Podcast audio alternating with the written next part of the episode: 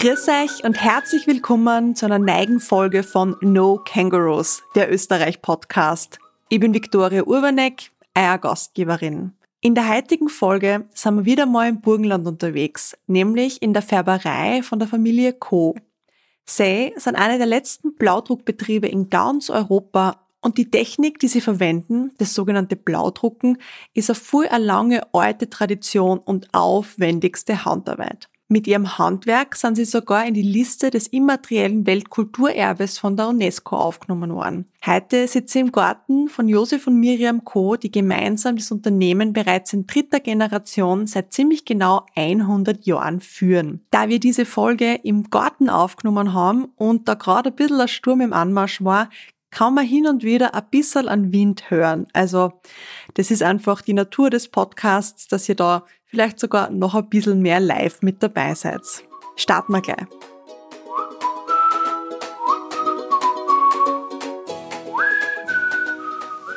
Ja, es gibt es ja schon die zweite Podcast-Folge aus dem Burgenland. Ich bin heute in Steinberg-Dörfel unterwegs und da leben nicht einmal 1300 Einwohner. Zwei davon sitzen mir jetzt gegenüber, Josef und Miriam Co. Vielen herzlichen Dank, dass ich euch besuchen darf. Ja, hallo. uns auch, hallo. Gleich zu Beginn, ihr seid bekannt für den Blaudruck. Was ist denn das überhaupt? Was versteht man darunter? Blaudruck ist an sich eine ganz eine alte Handwerkstechnik, äh, wobei Blaudruck nicht ganz richtig ist, weil es wird nicht blau gedruckt, sondern blau gefärbt. Ja. Ähm, da werden Stoffe mit Modeln, wird der Paste, der sogenannte Pop, aufdruckt, ja, und dort, wo diese Paste drauf ist, kann dann beim Färben die Farbe nicht eindringen und noch ein Färben wasche ich den Pop, diese Paste mit heißem Wasser wieder außer, ich dort, wo das drauf war, einen weißen Fleck, das Muster. Also äh, Reservetechnik ist das. Mhm die Podcast-Hörer können euch ja jetzt nicht sehen und auch nicht da, wo wir gerade sitzen. Es mhm. ist alles in einem wunderschönen Blau und das ist ja auch meine Lieblingsfarbe und das ist einfach total schön, wenn da so alles in, in den quasi fast mediterranen Farben da ist. Es ist ein bisschen Urlaub bei euch da. Vor ziemlich genau 100 Jahren hat dein Großvater mhm. den Betrieb gegründet und mit ja. dem Blaudrucken begonnen. Wie hat, wieso hat er sich denn damals für den Beruf entschieden? Früher war Blaudruck Schurz Vierter das hat eigentlich zu Alltags- und Arbeitskleidung in Burgenland gehört. Also ohne viertes am Auge außer Haus gegangen, das sind so halbe Arbeitsschürzen oder äh, ja, die haben einen Latz gehabt und das war Teil der Alltags- und Arbeitskleidung und da haben viele Betriebe, viele Blaufärbereien, haben gelebt von dem Handwerk, ja. Und äh, der Großvater waren auch Kinder, ja, und äh, eher die Familienverhältnisse waren eher, wie es damals war, eher ärmlich, ja, und damals hat man dann müssen von einem Lehrplatz, für einen Lehrplatz zahlen und in Starnberg hat es auch eine Färberei gegeben, die Familie Wagner. Da ist gerade ein Lehrplatz frei geworden, ja. Und da hat der Großvater dort die Färberlehre begonnen, ja. Also eher durch Zufall ist gerade ein Lehrplatz frei geworden, äh, war eigentlich relativ günstig noch und so ist er dann Färber geworden, ja. Und dann, dein Papa hat das weitergemacht? Wie gesagt, damals war ja die Hochblüte. Da war, also wie gesagt, haben viele Betriebe gelebt davon. Da hat es in Starnberg eine zweite Färberei gegeben, in Nebenort, wo mein Großvater die Gesellenprüfung gemacht hat, hat es auch eine Färberei gegeben. Viele Betriebe haben gelebt von dem Handwerk, ja. Aber in den äh, 50er, 60er Jahren, ja, da hat sich alles stark geändert, ja. Also die Eltern äh, haben den Betrieb da über, übernommen, aber haben sich dann bald überlegen müssen, wie sie das da dann äh, weitermachen können, ja. Weil die Industrie ist gekommen, schnell und billig. Da sind die Eltern mit den Produkten auf die Märkte Märkte gefahren. Das waren so Wochenmärkte jeden Tag woanders hin. Und durch dieses Marktfahren hat sich dann der Betrieb über die Jahre auch erhalten. Ja, von den, und heute gibt es ja nur mehr äh, zwei Betriebe in ganz Österreich, die wirklich noch einen, einen Indigo-Blaudruck betreiben. War das dann für dich eigentlich immer klar, dass du da in die Fußstapfen von Papa und Großvater Nein, trittst? das war an sich ganz gar nicht klar. Also wie gesagt, wie, wie in den 70er Jahren, wie, also wie ich da ein junger Bursche war, also einerseits wollte ich ja in die Welt raus, mir selbst was aufbauen, ja, und andererseits hat man gesehen, die Industrie war da, das Handwerk, das hat immer diesen Wert gehabt, ja, und man hat auch nicht geglaubt, dass das wirklich so weitergeht, ja. Ich habe dann in Mödling in der HTL Maschinenbau gelernt, habe als, Maschinen als technischer Zeichner gearbeitet, habe nebenbei dann die Wiener Kunstschule gemacht, also weil mich das Zeichnen auch interessiert hat und habe dann in Wiener Grafikbüro gehabt. Ja. Und immer wieder, wenn Not am Mann war, habe ich halt daheim mitgearbeitet. Also vom Kindheit her habe ich gesehen, wie wird da gearbeitet, wie, wie, wie, wie passiert das alles. Also ich habe das Handwerk miterlebt, habe das kennen, ja, und habe immer wieder, wenn Not am Mann war, mitgearbeitet, aber nicht glaubt, dass ich das mal wirklich übernehmen werde, ja. Und irgendwann, wie die Eltern nicht mehr so kennen haben, Vater ist krank geworden, ja, dann war die Frage, wie geht's mit, mit dem Betrieb weiter, ja. Mir haben, meiner Frau hat das Handwerk auch gefallen, mir kommt aus der Kunst, ja. Und dann sind wir schon langsam da einer gewachsen, ja. Und irgendwann sind wir dann da gewesen und haben den Betrieb übernommen und ja, jetzt sind wir mit Leidenschaft dabei und, und ja, waren da Blaudrücken. Und ihr teilt euch gemeinsam die Aufgaben auf? Ja, kann man so sagen. Wir haben das, also der Josef tut färben. Das ist hauptsächlich er, ja. Und ich bin im Druckraum, ich arbeite mit den Handmodeln. Und gemeinsam machen wir dann die, den Maschinendruck, mhm. machen wir gemeinsam Verkauf, ja. Ja, genau. Marktfahren, bügeln, was halt sonst noch anfällt. Also ein paar Sachen sind geteilt, aber den Rest macht man gemeinsam. Da müssen beide schon an den Strang ziehen, sonst funktioniert das auch nicht. Ja, weil wir hätten vergessen, ja, da ist man schon sieben Tage in der Woche, hängt man da dran. Aber uns mhm. gefällt das, wir, ja, und ja. So. Und ihr seid sehr früh in der frischen Luft da und viel draußen, also das ist ja ja, man muss dazu packen. Also ja, das nicht unterschätzen. Das ist, wenn, man es 100 Jahre alt ist, ja, also da, da, damit das auch funktioniert, da muss man angreifen, zupacken, das drucken alles, ja. Aber es ist einfach auch, das Interessante ist auch, wenn man dann ein Werkstück von Anfang bis zum Schluss in den Händen hat. Mir am Druck, das färbt das, da wird was draus genäht, dann kommen Kunden, denen gefällt das, die kaufen das, ja. Also das ist dann schon eine runde Sache und das, das ja. Mhm. Ich habe gesagt, in Österreich gibt es nicht mehr zwei mhm. Blaudruck. Mhm. Meistereien oder Betriebe, die Betriebe. Sie da ja, ähm, wie ist das im Ausland? Gibt es da noch also, mehr oder ist das auch so? Also es haben sie weltweit ein paar Inseln erhalten. Ja. Also in Österreich gibt es zwei Betriebe, in Gutta gibt es ein Ferienmuseum, es gibt Betriebe, einen Betrieb, zwei Betriebe in Tschechien, in Ungarn, in Deutschland, ja. in Japan hat Blaudock auch eine große Tradition. Mhm. Ja. Also dann gibt in, in Afrika gibt es auch noch ein paar, paar Länder, wo das noch, die Tuaregs zum Beispiel mit den blauen Tüchern, ja. Also es gibt weltweit einige Amerika, Inseln. Südamerika, ja, Amerika, Südamerika. Also ist, ja. ja. Also weltweit ein paar Inseln mhm. haben sie da, haben sie da, da halten. Und man, das Blaufärben ist ja, wenn man weiß, wie es geht, an sich sehr einfach, ja. Und im Burgenland hat sich ja deswegen durchgesetzt, ja, weil es, äh, wenn man das Rezept weiß, einfach zum Handhaben ist und eine Kaltfärbung, ja. Weil in anderen Formen braucht man Kessel unterharzen und für Indigo-Färben hat man unter Anführungszeichen eigentlich nur Gruben braucht, hat schon färben können, ja. Mhm. Unter Anführungszeichen, nicht? Und dann ist Blau ja, relativ schmutzresistent, ja. Ist ja hauptsächlich eine Arbeitskleidung, also ein gelbe, da, äh, rote Schürzen, sieht man gleich jeden Schmutz drauf und das Blau war für das Arbeiten sehr, ja, sehr hilfreich, mhm. also sehr widerstandsfähig fähig. Ja. Wenn man so sagt, ihr seid eine von zwei in Österreich, was unterscheidet euch von, von anderen oder was zeichnet euch besonders aus? Also einerseits, also eine Spezialität unseres Betriebes, das sind die Doppeldrucke, die Stoffe, die auf beiden Seiten ein Muster haben. Weil früher hat man nicht so oft waschen, es hat dann kein Waschmaschine gegeben. Ein Waschtag war eine schweißtreibende Angelegenheit, da man vielleicht einmal in der Woche oder alle 14 Tage waschen, ja. Und da waren die Doppeldrucke sehr gut. Eine Seite bei einer Schürze hat man überspitzt gesagt für den Stall genommen, zum Möchen oder so, und die andere Seite halt für die Kuchel. Und hat auch die Wegseiten gegeben. Mit der schönen Seite ist man durchs Dorf aufs Feld gegangen, beim Ort und was umdraht, dann zurück geht zum Trotschen wird man auch wieder fest sein, wieder saubere Seiten gehabt. Ja, diese Doppeldrucke äh, war immer Spezialität da von unserem, von unserem Betrieb. Mhm.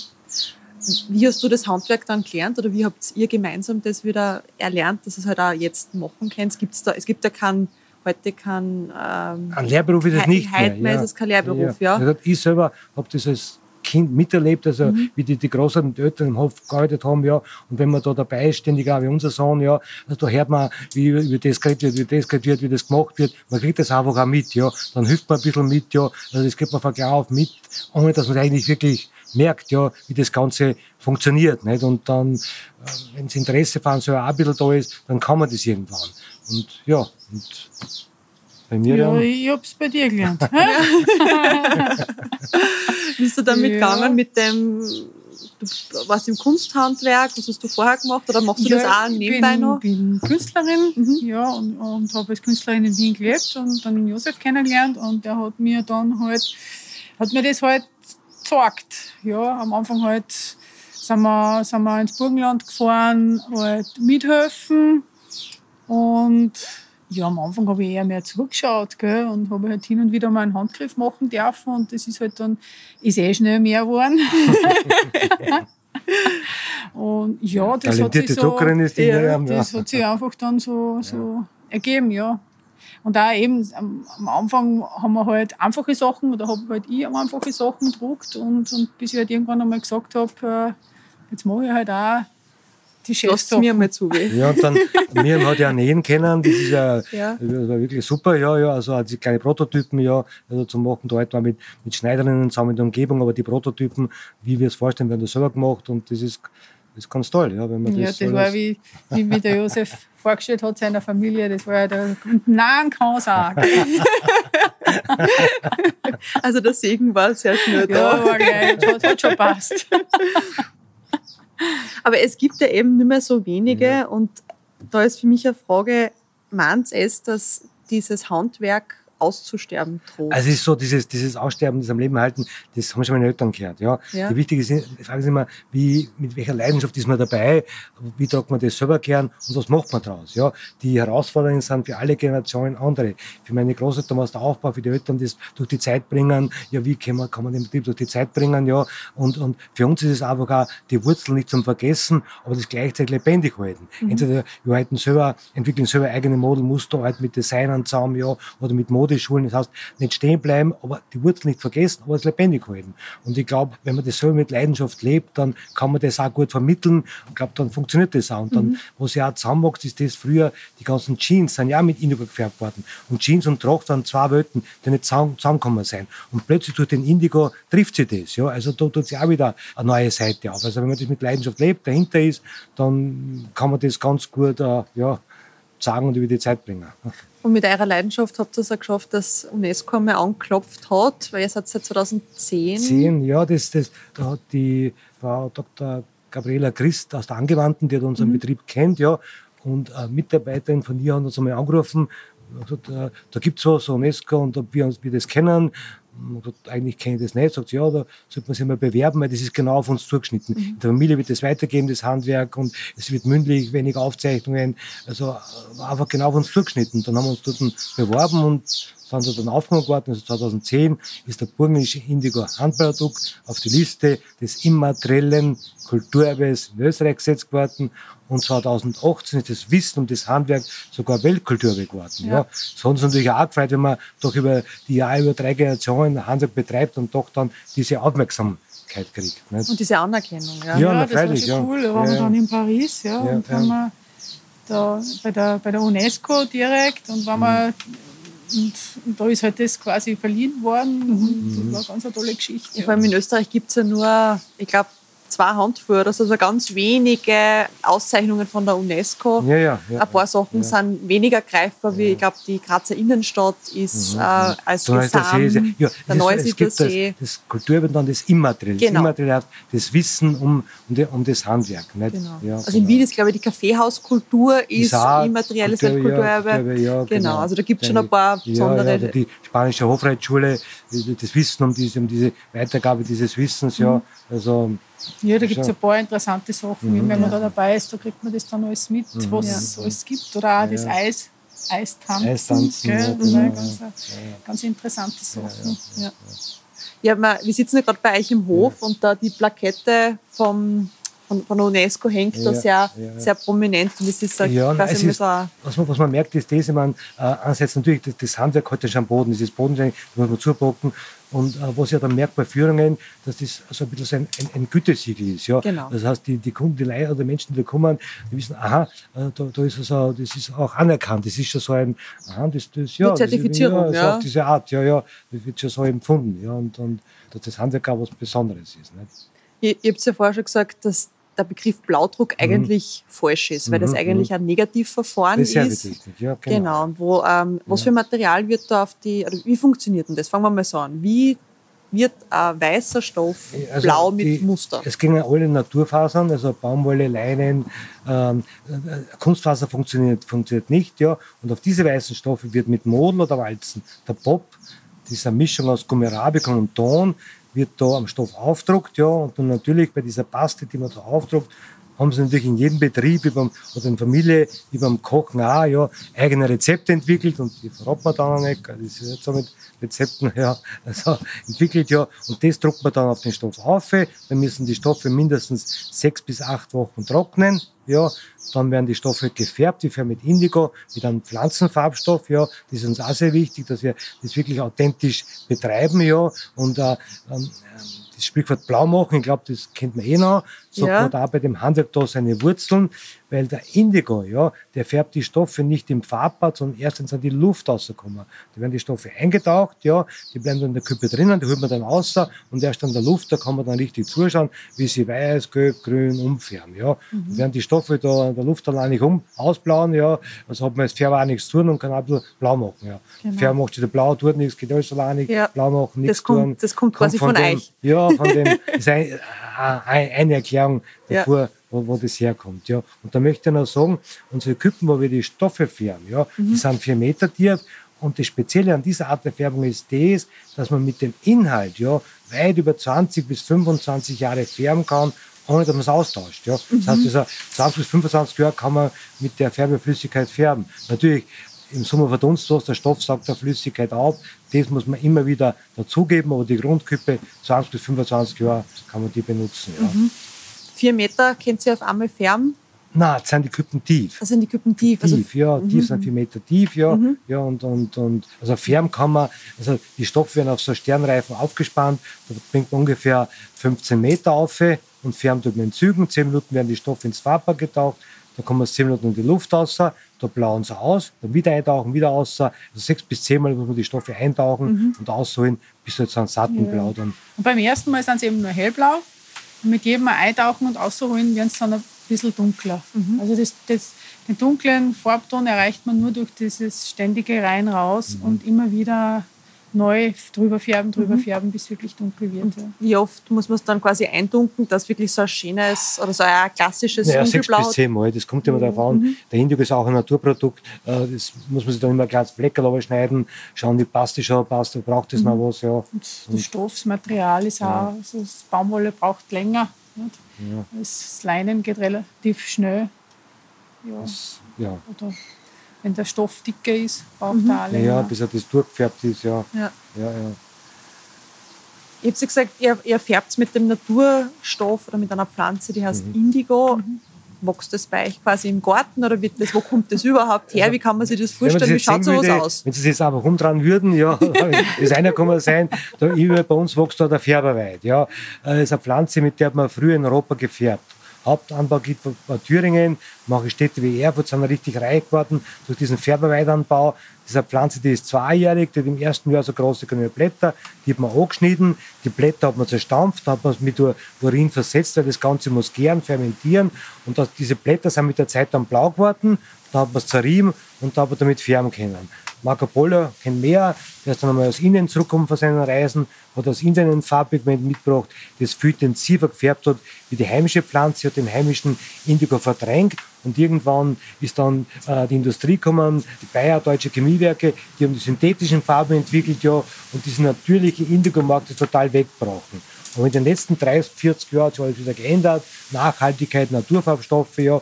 Und für mich ist es, oder für uns ist da wichtig, wenn man das in, de, in dem Umfeld betreibt, dass man echt und authentisch ist. Da geht es nicht darum, jetzt mehr, schneller, billiger, sondern da geht es ums echte, authentische und uns ist wichtig, damit einen Pflanzenfarbstoff mhm. zu färben, ja. Was ist dann euer Verbrauch an Indigo jedes Jahr? Ich meine, ihr habt ja gesagt, naja, das ist, kann recht lang drin sein. Es ist so, die Küppen, wenn man es ansetzt, dann braucht man ein bisschen mehr, weil die Küppen müssen mal starten. Ja. Mhm. Aber wenn es dann im Fluss sein, ja, dann genügt so für 100 Meter, ich rede jetzt nur vom Indigo, so ein bis zwei Kilo, da mhm. kann man dann immer, es kommt da der Indigo wieder nicht uh, nach den Kilos berechnet, die Farbkraft, sondern nach dem Indigotingehalt, die Farbkraft. Mhm. Ja. Und die schwankt zwischen 30 bis 60 Prozent. Und je nachdem, wie viel Indigotin da, wie, wie viel Kraft der hat, desto uh, viel braucht man dann auch. Ja von der Idee jetzt bis äh, ein, ein, ein Ballenstoff fertig ist. Mhm. Was ist denn das für ein Zeithorizont? Naja, die Stoffe müssen bedruckt werden, da müssen es mindestens sechs, acht Wochen trocknen, ja, da müssen müssen es färben. Also da liegen schon zwei Monate inzwischen mhm. mindestens, bis, das, bis da mal so ein Produkt fertig ist, von Anfang bis zum Schluss. So, es ist jetzt nichts, was man so auf die Schnelle kriegt, sondern das ist Nein, wirklich da braucht, was, braucht was ein bisschen Wartezeit. Ja? Ja, wenn, man, wenn man sich was bestellen möchte, da kann es sein, dass das bis, bis zu 15 Wochen, so, mhm. muss man auch wieder im Kopf sehen, diese, diese, das ist nicht immer alles gleich verfügbar, das ist alles mit, mit den Händen gemacht, das dauert seine Zeit, ja. dass man sich auch diese also Zeit Also nichts mit Hudeln? Nein, Nein, manchmal haben wir auch so Anfragen, was ist, wenn wir 100 Stück bestellen oder 1000 Stück, wird es dann billiger. Und das ist eigentlich überhaupt nicht der Fall, sondern im Gegenteil, es ist, es ist viel schwerer. Ja. ja. Wir dürfen vergessen, machen, ja. Äh, wir, wir arbeiten teils mit alten Molen und Walzen, die können wir wieder hergestellt, restauriert. Und wenn man 100 Jahre alt ist, dann, dann muss man es auch mit Bedarf verwenden. Es gibt ja nur mehr ganz wenige Menschen, die das Wissen über die Molen haben, ja, mhm. ja die, das, das, also die werden ja auch abgenützt, ja. Also da muss, das muss man schon bewusst, also, da geht es nicht um mehr, mehr, mehr und schneller, sondern da geht es um, um die Authentizität, um das Stück, ja. Und da kann man nur eine gewisse Menge produzieren im Jahr. Mhm. Mehr geht da auch nicht. Ja. Und es schaut auch nicht jedes Stück gleich aus. Ja. Es ist immer wieder ein bisschen unterschiedlich. Ja. Also, ich sage also, wenn man kleine Fehler haben wir auch Sympathie. Die sagen das Handwerk. Aber geschlampert darf es auch nicht sein. Nicht? Aber so kleine Unregelmäßigkeiten, das sagt er, das ist mit den Händen gemacht mhm. und, und ja. Wie, wie viele Modeln habt ihr da? Ihr habt ja gesagt, ihr habt wirklich teilweise Modeln, die über 100 Jahre ja, ja, alt sind. Ja, wie viele verschiedene Muster habt ihr da, auf die ihr momentan zugreifen könnt? Ja, wir haben schon viele Modeln da. Also 150 also, werden die schon sein. Ja, ja, und 30 Walzen. Ja, hätte ich gesagt, schon 200. Ja. Gell. Aber natürlich kann man nicht alle drucken oder sind natürlich welche dabei, die man erstmal restaurieren muss. Ja. Mhm. Aber da haben wir schon so druckbare, haben wir sicher ja, 100. Ja, die, natürlich muss man wieder herrichten und reparieren und restaurieren. Ja. Und einer der letzten Formenstecke, mit dem wir zusammenarbeiten, das ist der Herr Frinte der ist aus Thüringen, der hat das Handwerk des, des Modelmachens, des Formensteckens auch seinem Vater gelernt und der ist früher immer einmal im Jahr so zu uns gekommen, hat ein bisschen Urlaub im Burgenland gemacht und hat uns unterstützt beim Herrichten, beim Reparieren, Restaurieren. Jetzt fahren wir zu ihm aus und mittlerweile ist auch schon fast an die 80. Also mhm. wir hoffen, dass er noch sehr lange Freude am Beruf hat. Ja. Für uns ist das wirklich wichtig auch nicht. Kleinigkeiten kann man selber ausbessern, aber neue Molen, also die kann man so nicht mehr machen. Nicht? Und wir haben ja alte Walzendruckmaschine. Maschine ist fast zu viel gesagt, das ist ein Holzgestell wo man mit Walzen Meterware machen kann. Und die hat der Großvater in den 30er Jahren gekauft. Damals schon gebraucht, also als Greibe. Also wirklich, also die ist schon weit über 100 Jahre alt, ja. Und das ist die letzte Walzendruckmaschine weltweit, die noch in Betrieb ist, mit der man Stoffe bedrucken kann. Mhm. Also, man putzen darf man schon immer. Ich weiß nicht, nach 100 Jahren, das alles zusammenhalt. Und das ist einfach die letzte weltweite, die in Betrieb ist, ja. Und der Herr Frint ist da der Einzige, der diese Walzen restaurieren kann. Mhm. Ja. Dann hoffen wir, dass er noch sehr ja, lang er ist, na, euch unterstützen kann. Und, und, ja. und, und, und, und also wir haben da ja, also ja. guten Kontakt und ja.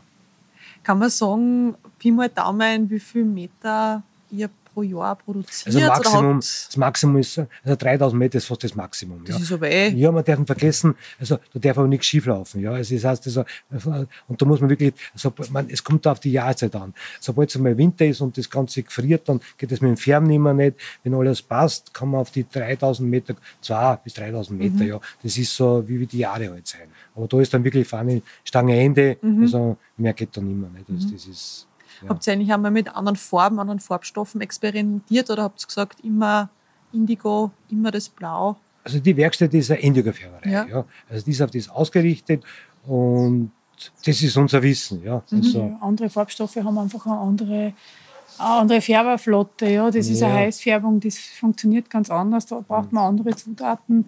Mhm. Und ich meine, sicherlich das Interesse wäre schon da, und, und, äh, aber, ähm, aber wie machst du für alle Blauschattierungen? Ja, das ist so Das würde einfach auch wieder Zeit ja. erfordern, das Ganze herauszufinden ja. und man braucht dann wieder eine eigene Werkstatt eigentlich. Ja, und, und ja, mal schauen was, was, die, was die Zeit noch bringt. Genau. Aber es ist halt Ja, momentan haben wir mit dem Blau genug. mit Blau ja. machen eh genug, ja. Aber wir sind schon offen auch für ja, andere das, Farben. Das, das ist sehr wichtig. Eins ist die Tradition nicht vergessen, aber das Lebendighalten, wie gesagt, wir haben, äh, kommt aus der Kunst, kommt aus der Grafik, das, das Lebendighalten ist also wichtig auch. Nicht? Das, auch den Kontakt mit anderen Künstlern, Designern, wie zum Beispiel Susanne Bisowski, Lena Hoschek, die sind sehr, sehr wichtig. Oder Modeschulen wie Oberwart oder Hetzendorf, das, diese die Führungen zu machen, zum Schauen, was macht jemand anderes damit, wie ist der Zugang für andere dazu. Ja. Und da merkt man, dass das wirklich das Interesse, all das Handwerk und Design, dass da wieder ein großes Interesse Ja. da ist. Nicht? Was für Produkte stellt ihr dann alles her? Also die, die Stoffe und was wird aus diesen Stoffen noch alles gemacht? Der Ansicht der traditionellen Stücke wie die Schurz Vierter. Das Vierte ist also ein, ein stiller, unaufdringlicher Kulturträger. Das ist, der ist ständig präsent, ja, aber der, man, das nimmt man nicht so wahr, aber das ist ein Stück, das wirklich das Burgenland durchzieht. Und da sind wir die Letzten, die dann dieses Original Vierter produzieren. Und ansonsten haben wir es auch von, also wir sind ja auch sehr, wir arbeiten mit Schuhmachern zusammen, wo wir, wo wir Schuhe, wo wir Lederbedruckung und färben und, und Schuhe machen oder ja, wie gesagt, von, von der Ja, machen kann man alles. Das ist Ja. einfach wirklich ein weites Feld. Man hat einen Stoff und da kann man angefangen von den Tischdecke, Tischdecken, also Tischwäsche, Polster, Schals, Tücher, Röcke, Hemden, Kleider, eben Schuhe und Taschen, habe ich das schon gesagt? Ja, nein, also alles mögliche und eben nicht nur Tracht, wie man es halt vielleicht noch traditioneller kennt, sondern halt auch. Teil man davon. kann Ja. Wirklich, man kann ja. wirklich Ja. alles oder wahnsinnig viel damit machen. Mhm. Ja. Und die, Ideen sind viel mehr da, als wir eigentlich wirklich umsetzen können. Ja. Und meistens ist es so, dass wir halt dann Sachen machen, die wir selber gern haben wollen. Mhm. Ja. Oder halt auf Bestellung. Es ist Ja. auch so, dass dann irgendwie Leute kommen und sagen, ich hätte jetzt gern sowas, kann man das machen? Und dann sagen wir, na schauen wir mal. Und Ja, ja, und dann ist, wenn es eine interessante Sache ist, dann verfolgen wir das weiter. Und man kann ja zu euch herkommen, Freilich, ja, ja, Führungen klar. machen, äh, Ja, am besten. also anrufen vorher, ja, Genau. damit, damit man sich einen Termin ausmacht, damit man sich ja Zeit nehmen kann, dann zahlen wir gerne alles her und die Werkstätte so, oder es ist immer wie wir arbeiten. Manchmal gerade Färben, die Leute sagen, das Färben oder mir am Druck, ja, also wir sind in dem Fall vielleicht schon ein Museum, weil es so selten ist, aber Mhm. eine lebende Werkstatt. Also wir, das ist wirklich ein Betrieb, da wird gearbeitet und je nachdem, was halt gerade gemacht wird, das sieht man halt. Nicht? Ihr habt so einen ganz netten kleinen Shop da. Es gibt auch einen Online-Shop, aber ihr habt auch Ja. da physisch ein kleines Ja, ja, Geschäft. Was, was findet man da alles? Wir können noch reinschauen. Ja, es die, die ja Hörer können wir nicht mit. Mühlbauer, hast du das schon Ja, gesagt? also, ja, das- also das auch haben wir wichtig, ja. drinnen. Mhm. Und, und, Ja, da haben wir ja, Stumpen für Stumpen, händisch gefärbt, dann äh, Gewand. ja, Brand. Von bis, ja, Und von die Stoffe natürlich auch für Leute, die selber ja, was machen wollen. wollen. Ja, haben wir die Stoffe. Ja. Also, oder also wir arbeiten mit einem Schuhmacher in Südburgenland zusammen. Da kann man in drei Tagen das Wochenende einen Kurs machen. Also macht ihr deine Schuhe selbst und da kann man mit Blauduckleder Schuhe machen. Das ist auch immer ganz nett ja, und, und ja, so Kooperationen. Was war denn so die skurrilste Anfrage oder der ganz ein außergewöhnlicher Auftrag, Ja. der euch erreicht hat? es gibt immer wieder interessante Dinge. Interessanter, man, es war nicht so spektakulär, aber trotzdem in der Art interessant war. Gustav Klimt hat ja früher einmal sehr viel Malerkitteln gehabt aus Indigo. Wenn man sich die Fotos anschaut, so blaue Kitteln, ja. Und von diesen vielen Kitteln oder Umhängen, die er gehabt hat, ist nur mehr einer überblieben. Und der ist im Wien-Museum und in äh, Äh, Schör Schärfling, am in Seewolchen ist, glaube ich, da, die. da gibt es ein, so ein, äh, gibt's ein, Klimt-Museum Genau. und für dieses Museum haben wir da die Replika gefärbt. Ja. Das heißt, also, ein bisschen sind wir Klimt. Ja. Also war es eine Herausforderung, den gleichen Ton zu treffen, schauen, wie, hat- wie, wie ist die Leinwand, das ist ja ziemlich ausbleich gewesen, wie kann man den Ton wir, treffen. sind wir nach Wien gefahren ins Museum Ja, und haben uns das den ist Original angeschaut, wie das ausschaut. Ja, und, das, und, das und ist ja ganz interessant gewesen. das war, ja, war interessant. Oder es waren einmal zwei Schweizer Künstler da, die wollten so einen 10 Meter langen Verlauf gefärbt haben. Mhm. Die haben so ein großes, für, für ein Museum ein großes Bild gemacht und einfach die Abstufungen zu färben. Ja, es war auch eine Herausforderung. Mhm. Ja, weil zu man das normalerweise sieht. Ja, Ja, man ja. sieht ja jeden Zug dann eigentlich. das so zu ähm, färben, Äh, feine das Linie ist, und die, die, die, Herausforderung war, das so zu färben, dass man diesen Strich nicht sieht. Genau. Sondern dass das wirklich ein natürlicher Verlauf ist. Ja, Ja. der, so ein Bisowski hat uns, wir sind ja heuer 100 Jahre, hat uns auch zu unserem 100. ein Ternl kreiert und das war auch eine ganz eine wunderbare Zusammenarbeit. Also da gibt es einige, oder Lena Hoschegau, da gibt es einige wunderbare Kooperationen, ja. die, die, die, die wir da, da gemacht haben. Ja. Da kann man wirklich sagen, es ist vom, vom armen Leute-Gewand auf wirklich teilweise ein Luxusprodukt Ja, früher war es ja am Leitgewand, jetzt ist er echt ein Blaudruck. Aufgrund der Globalisierung, wo sich die, die Arbeit so stark verändert hat, ist fast so ein Luxusprodukt geworden, kann man so sagen. Ja. Weil ich sag, die Knappung wird ja nicht künstlich herbeigeführt, sondern da gibt es wirklich, also da gibt es nicht mehr. Es ist halt so, ja. Weil ihr seid zu zweit. Ja, zu zweit. Und da echte Blaudruckschützen ist echte Blaudruckschützen. Das ist ja. nicht Blauduck-Design oder, sondern das ist echt inniger gefärbt, mit der Hand gedruckt und das ist auch wieder, wieder da gibt es nur, nur gewisse Mengen. Ja. Mehr kann man da eben nicht produzieren. Was wir auch merken, ist, dass das Handwerk Produkte aus der Region wieder einen Wert hat. Ja. Wer sind die Leute dahinter? Wer steht gerade davor? Also wir haben Kunden, die haben vor 25 Jahren sich Schürzen gekauft und, und jetzt brauchen sie wieder eine. Und wir ja. haben noch das gleiche Muster, wir haben noch das, das Schürzendesign, also da mache ich das, das vierte von einem Großvater noch daheim hängen. Ja. Aus irgendeinem Grund hat man vor dem Stück einen gewissen Respekt. Das schmeißt man ja. weg, das ist nicht zerfällt, dann nimmt man so das Fetzen her, das, das, das, hat irgendwie einen gewissen Wert. Nicht? Und, und das, das merkt man. Das ist ja einfach schön, ja. Ja, und, und ja. Und ich finde es auch schön, dass das einfach durch die Tracht, also die Tracht hat jetzt wieder so eine, eine Hochzeit. Ja, ja, ja, das ist auch wieder das, das, das Gewand, was, was früher da gewesen ist, was hat man früher da getragen, was war das, ja, das, das tut man auch wieder hervorheben, ja, und, und klar, das kommt dem auch zu gut, ja, das wieder, so wieder zurück zum Ursprung, ja, aber mit Respekt vor der Region, vor der Globalität, aber auch wieder zum Schauen, was war in der eigenen Region. Ja. ja. Ich glaube, wir werden das auch schon dabei mhm. belassen und ich möchte mich ganz herzlich für eure Zeit bedanken, weil mein Herz ja vielleicht im Hintergrund ein bisschen, wir sitzen im herannahenden ja, Gewitter, im Freien, aber, im Freien, aber vielleicht verzirkt sie sich. Vielleicht verzirkt sie sich ein bisschen, tröpfelt es schon, aber, ja, ja. aber ich würde mich einfach nur mal bedanken bei euch für eure Zeit, dass es jetzt mhm. geklappt hat und dass ihr uns die Geschichte von, von, von eurer Familie, von deiner Familie und von, von dem ganz besonderen Handwerk erzählt habt. Ja, hat uns auch gefreut. Also danke fürs Kommen. Und ja. Hat, hat mich gefreut.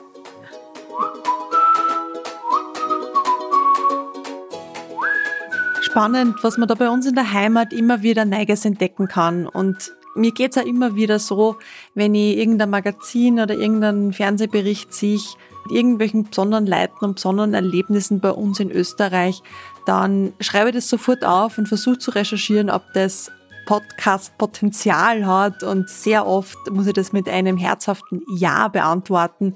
Also ihr dürft euch auf noch ganz viel besondere und abwechslungsreiche Geschichten hier in diesem Österreich-Podcast freuen. Ich finde die Blaudruckmanufaktur, die Färberei von der Familie Co. einfach so faszinierend und dass sie das über das letzte Jahrhundert hinweg aufrechterhalten hat, zeigt doch diese wunderschöne Entwicklung, dass wir wieder ein bisschen zurückgehen zu unseren Ursprüngen und dass auf Handwerk und auf qualitativ hochwertiges Handwerk nach wie vor wirklich Wert gelegt wird. Zum Abschluss möchte ich mich nochmal bedanken bei euch, dass ihr den Podcasts euer Gehör schenkt und immer wieder drüber redet und den weiterempfehlt folgt dem Podcast da unbedingt auf Instagram auf No Kangaroos Podcast. Die Infos zur Folge findet ihr auch auf www.nokangaroos.at mit allen möglichen Links und auch ein paar Fotos, weil das kann ich halt leider durch den Podcast nicht so transportieren. Danke, dass ihr wieder mit dabei wart und wir sehen uns bzw. wir hören uns in zwei Wochen wieder. Pfiat euch!